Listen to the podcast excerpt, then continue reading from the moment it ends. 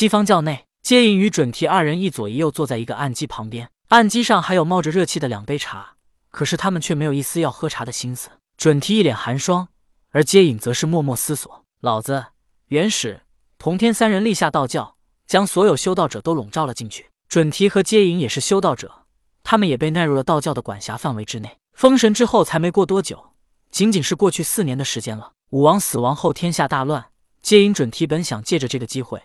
浑水摸鱼，像当初商灭周兴一般，再到东方捞一些好处，甚至可以让截教弟子回到东方，去他们原来的道场发展西方教势力。本来这一切都算计的好好的，可是老子、元始、同天三人立下了道教，如此一来，西方教也是修道者，他们也在道教的管辖之内，包括西方教的气运都会被道教掠夺。如果接引准提让截教弟子去东方增强势力，那反倒是白白的帮了他们三清。封神大战的事情还近在眼前。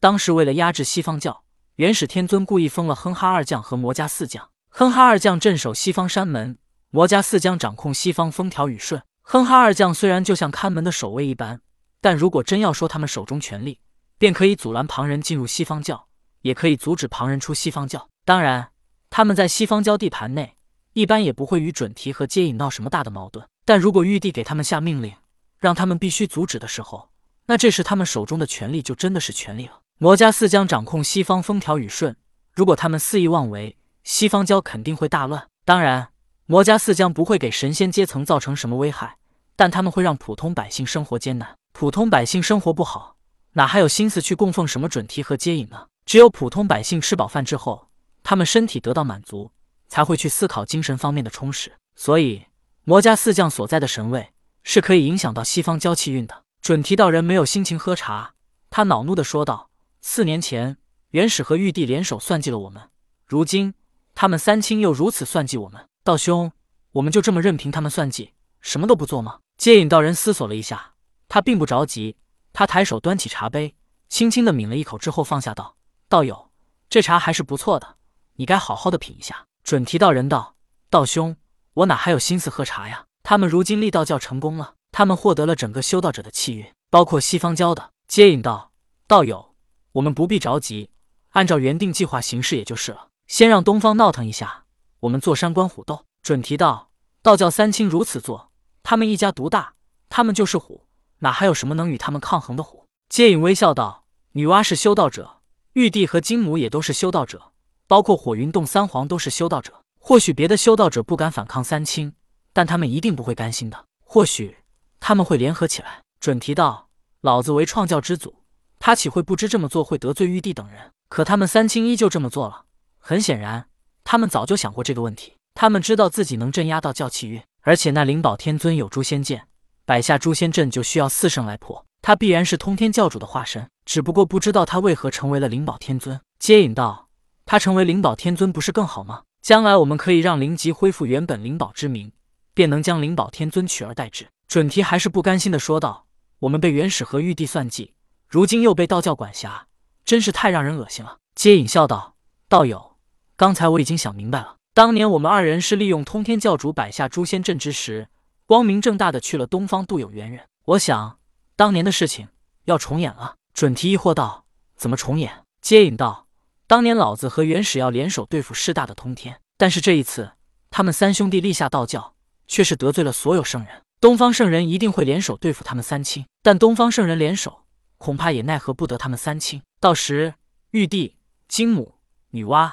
他们一定会来求我们帮忙，正如当年广成子来借青莲宝色器对付殷郊手中的翻天印，那时我假装不借，你来劝我，不是也刚好合理的提出了我们的要求吗？后来诛仙阵和万仙阵，老子和元始明知道我们渡人来西方也没有办法拒绝。准提听后大喜道：“道兄。”你说这一次他们东方依旧要依靠我们来化解这场劫难，我们还是最关键的主角。接引点点头道：“不错，但我们也不能放松警惕。”准提默默点头之后说道：“道兄，我们当年渡来的截教三千弟子，如今已经全都修炼了我西方教功法。东方，他们再也回不去了。纵然回去，也会被当作异类。他们想要回东方，只能使我西方教强大之后东传，通过西方教才能正大光明的回到东方去。”接引道：“是啊。”不过，我想起你当初跟我提议的，我们要像人间分封诸侯一般，将这三千弟子分封，使他们到西方各处去自由发展。我们现在必须先牢牢的将西方给掌控在手中。准提道：“道兄，你不说，我也要再提这件事。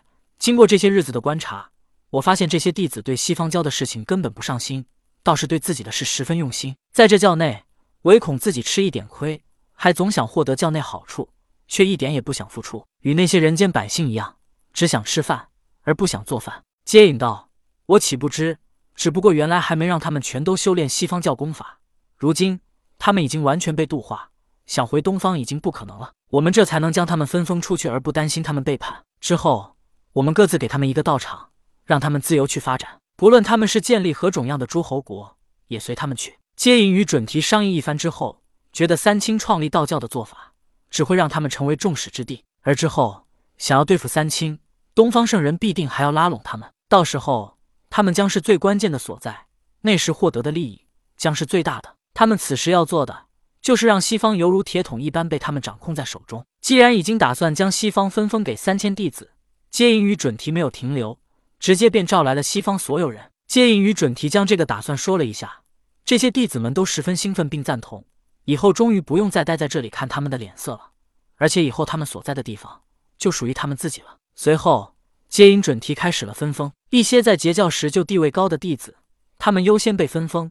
他们还是挑选的比较繁华的地方当做道场，而这一部分弟子确实修为高，曾经地位也高。